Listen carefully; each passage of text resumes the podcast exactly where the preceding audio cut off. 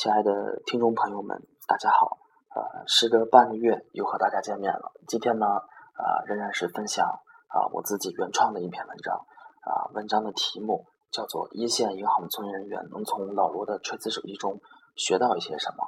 啊，那么这个文章大概的意思就是说，从老罗这个营销上啊，包括营销之在内的各种活动当中呢。作为一个一线银银行从业人员，能从中啊学到些什么，感悟些什么？那么我们也知道，啊，老罗的锤子手机已经成为了一个现象。那么他本身作为一个新东方的英语学校老师，是一个呃业外人士，是一个不懂行的人。那么凭着对手机的一份热爱，啊，把这个还没有量产的手机做到了六万台的预定，这个成绩啊是非常不可思议的。那么我们。一线的银行从业人员，从他的这一套一套的方式中，我们能够感悟到什么呢？那么，呃，我自己呢，呃，总结了呃三大点啊。首先呢，第一点啊，就是呃，要学会建立个人品牌。那么，为什么这样说呢？其实我们来分析一下这个老罗，一开始在培训学校做英语老师，再后来做这个自己的培训学校，再后来到做牛博网。再后来砸西门子冰箱当中支等等等等一系列的举动当中，他在不断的在输出自己的呃算是价值观，然后呃虏获了一批粉丝的芳心，然后逐渐在这个粉丝群体当中建立起了自己的一个啊高大上的形象，获得了粉丝的信任。那么往越往后发现，会从一开始当学校当老师，再到做学校，再到做网站，再到后来做各种事情，越来越顺。粉丝越来越多，就是因为他在粉丝当中建立了一个啊非常好的一个个人品牌。那他老罗呢，就是一个不甘平庸啊，呃，敢于直言，敢于和恶势力做斗争，有真性情的啊，非常偏执的啊，非常一种张扬个性的啊一个形象的代表。那么他同样的啊，也算是一类群体的代表。他获得了这个群体的一个拥拥簇，因为有了这个。呃，这个非常强的一个个人品牌，他往后在做做任何事情的时候啊，就非常简单。包括他做这个手机，你就会发现，啊，喜欢他的人啊，越来越喜欢他，就是他的粉丝。我他做手机，因为有他的这个个人品牌的存在，然后得到了一个非常好的回应。那么，嗯，这个就是我们作为一个呃银行的一线人员呢，我们学到的一点。那我们在。实践当中呢，作为一个银行的从业人员，我们该如何运用呢？实际上，在我们具体的业务当中呢，我们也有类似的感悟啊。比如说，我们每次的服务啊都很热情啊，每次有人找我们业务啊，我们都很高效，我们得到了一系列的哎，这个客户经理很热情，这个客户经理很高效的一个评价。那么，慢慢慢慢的哎，这就是品牌，就是由你由众多的口碑构成的。因为有了这些口碑啊，你的这个。个人品牌就出来了。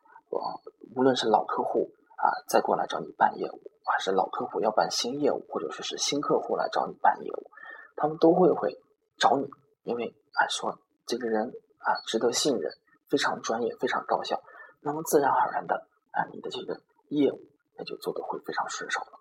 因此呢，我在这里就是说我第一个感悟啊，就是说呃要学会建立个人的品牌啊，即使说这个建立个人品牌。不是那么的实际，但是也要有这个建立个人品牌的一个意识啊，那就是我学到的第一点，就是要学会建立个人品牌啊。那么第二点呢，就是说，嗯，老罗呢，就是说我们要学会呃精准营销和个性化的服务。那么在罗永浩的锤子手机呢，他自己就有一个呃目标客户群体，他自己有一个非常精确的定位。他说啊，我锤子手机。就是面对的啊，就是哪类群体呢？就是说，我我的手我的手机呢，就是说啊，定位城市精英、中产阶级啊，偏感性、偏文艺的这一类群体。那么就会发现，罗永浩对这支群体是研究的是非常透彻的啊，知知道你啊喜欢什么，知道你喜欢听什么，知道你以什么样的方式啊喜欢听什么，就是这样的。于是呢，我们就会。呃，从一个现象上可以看到，喜欢他的粉丝啊是越来越喜欢。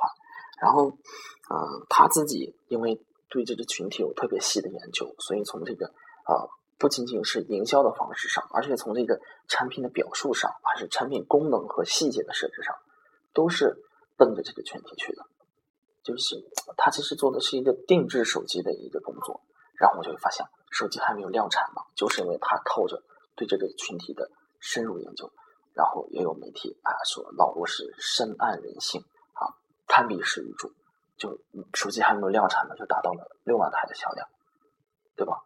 然后作为一个一线的工作人员呢，我们能从中学到些什么？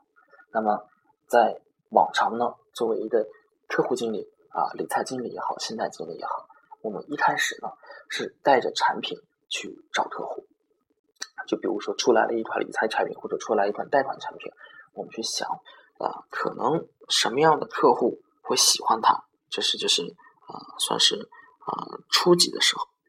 那么这是一个呃非常初级的一个营销方式。那么呃，我们就会发现这个营销效果是差强人意的啊。那么后来呢，我们就学会了，我们先会找到这一部分客户群体，然后去研究他们会喜欢什么样的，或者说他们会适合什么样的理财或者贷款方式。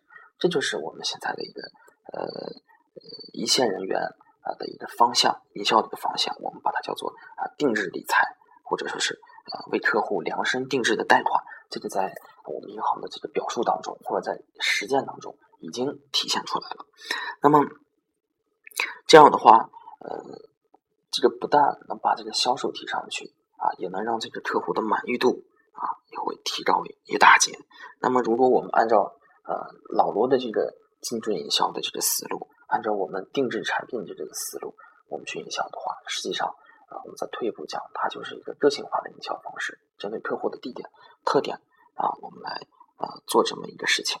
那么对于呃客户来说啊，你过来带产品来了，对于他来说不仅仅是说你营销了一个产品，而且呃对他来说呢，他就觉得是你给了我一个一直想要的一种产品啊。那么照这儿说的话，那你工作肯定就是说。啊，事半功倍了。那么这个就是学到的第二点，就是精准化服务，也叫个性化营销。那么我们学到的这个，呃，从老罗的锤子手机当中学到第三点呢，就是说我们呃不仅仅要卖产品、卖服务和这个卖理念。那么我也套用一句俗话，叫做啊，一直一个一一个框子吧，叫做啊，三流三流银行卖产品，二流银行卖服务，一流银行卖理念。老罗也是如此。对于老罗来说，当英语学呃英语学校的培训老师是一个门外汉，然后要去做手机，这是一个呃我们听起来嗯这个事情搁到换到我倒是我的身上去的话，我是绝对不会去做的，因为我不懂这个东西，而且它是一个技术性非常强的一个行业。那么呃对于老罗来说呢，呃他产品这方面做产品这方面肯定是弱势的，但是一个产品的。综合竞争力，就是说，比如说一款手机为什么畅销？比如说苹果手机，它为什么畅销？啊，产品自己本身是一方面，也包括它的营销方式。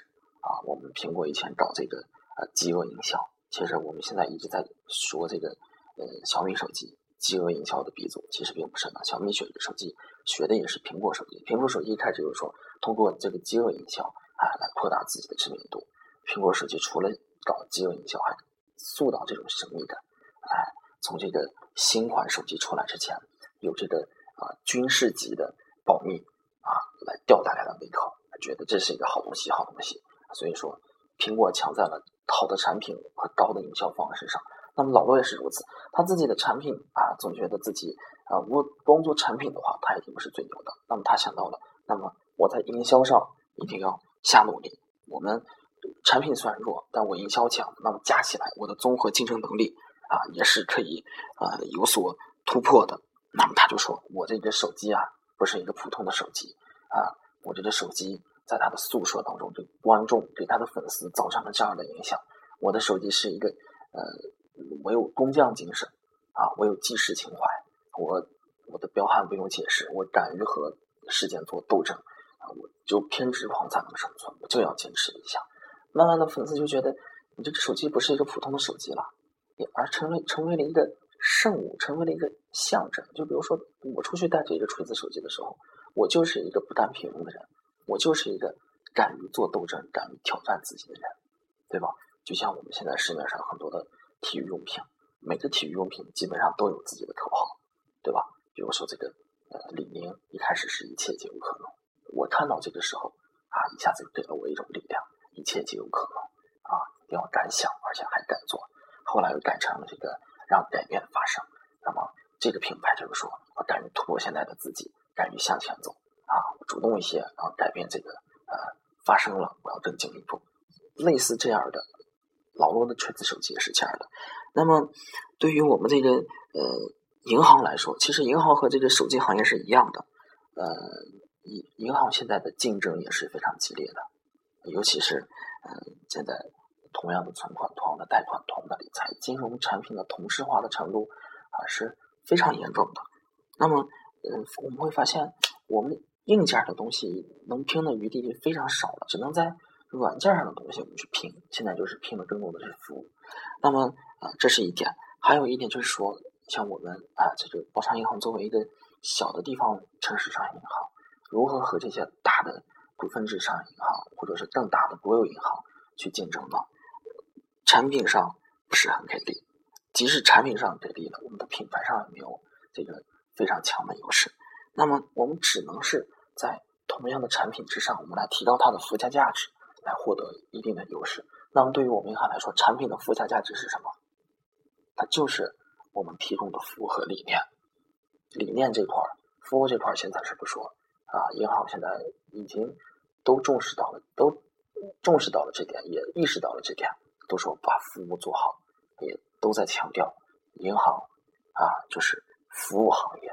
这个北美加银行，无论是城城商行、股份制银行，还是国有银行，都在强调。我们银行就是服务行业，就把服务做好了，我们的竞争力就上来了。那么再往深一个层次是什么？就是说我们要强调我们的理念。那么呃，我们要把这个东西来具化一下。就是说我作为一线的银行从业人员呢，面对老罗这样的卖理念的、卖情怀的，我们能学到什么呢？啊，比如说就是简简单的例子，我是一个，比如说我是一个理财经理，但我面对四十岁左右的客户群体的。这样一类人呢啊，我们通常的做法就是就事论事，客户过来咨询什么啊，了解什么，我就和他讲什么。但是如果我去分析一下这个四四十岁这个客户群的情况，首先四十岁啊，夫妻两个人啊，工作已经很稳定了啊，有子女了。一般这个子女再过三五年马上就要上大学了，而且一般这个年龄的父母都已经六十多岁了啊，年事已高啊。那么他们面临的困惑是什么？自己工作稳定了。啊，呃，和刚上班不一样了，自己手里头有点小钱，我们要他们要做这个呃保值和增值啊，将来子女还要上大学啊，也要为这个费用啊提前未雨绸缪啊，自己的父母年事已高，随时都可能有意外、有疾病啥的，万一出现这样的意外开销的时候，他们也得啊及时拿得出来。那么呃，突破以往的简单思路啊。以前的客户经理是就事论事，你过来买理财，我给你介绍理财；你过来买保险，我给你介绍保险。那么，呃，我们突破了卖产品的思维，我们除了要注重服务以外，更要输出的是理念。当客户过来咨询某一项产品的时候，我们要和客户了解情况，嗯，这个家庭情况是怎么样的，怎么考虑的？然后我们输出的是我自己的理念。那么我的理念，我销售的是一个稳妥的、灵活的。而且能够兼顾的长远的一个投资理念，哎，客户一听，这不就是和我的情况是相似的吗？那么愿意听你详细说一下，哎，我给他介绍给。那我我建议你，啊，首先拿出一部分去买理财，理财又灵活，而且收益又高，有保障。那么还有一部分呢，我建议你做一个基金定投，做一个基金定投。那么基金定投呢，投个五六年，对吧？一攒下来就小孩上大学，那么其余的钱呢，再买一个保险。啊分红型的保险，万一将来父母哎这个有疾病啥的，对吧？又有收益，而且还能防范一下。所以呢，你就发现这个事情，我一开始卖的并不是单独的产品，我是先结合客户的情况，卖的是我自己的一个理念。客户被我引导过去，顺着这个理念进去以后，我卖的竟然是产品。那么相比一下，同样的是我卖理念和卖产品，客户哪个接受度更高一些？啊，实际上且不说哪个接受度。都更高，我卖理念，我卖出了三四样产品，对吧？这个只卖出了一项产品。那么这个就是嗯，这个第三点就是说，在卖产品和做服务以外，我们更多的就是说要灌输的是一种理念，我们输出的是一种理念。咱们那么嗯，对于客户来说呢，呃，即使他没有说了解到一个好的产品，那么我们通过好的服务也把它笼络过来了。那么即使大家所有银行的服务都是一样的好，那我们通过了这个给他一个投资理念的介绍，让我们这个竞争力更上了一个高的台阶。那我们在一个更高的层次上面，是不是就把这个客户笼络，获得了他的放心？那么其实总归一句，学的就是罗永浩的打法。那么我们不仅要卖产品，而且还要卖服务，更要去卖理念。嗯，这个呢，就是今天呃这篇文章和大家分享的全部内容。就是实际上呢，作为一个一线的银行从业人员呢，学到的就是三点：第一，建立个人品牌，像老罗一样啊，我们要有这个品牌意识；第二呢，要学会精准营销啊，营销在细节上啊，个性化的营销在细节上也能够完全体现；第三步呢，我们不但要卖产品啊，做服务，更重要的，我们是还要卖理念，卖理念，这是更高阶段的一个。呃，一个竞争啊，这就是今天文章的全部内容啊，感谢您的收听，然后咱们下次再会。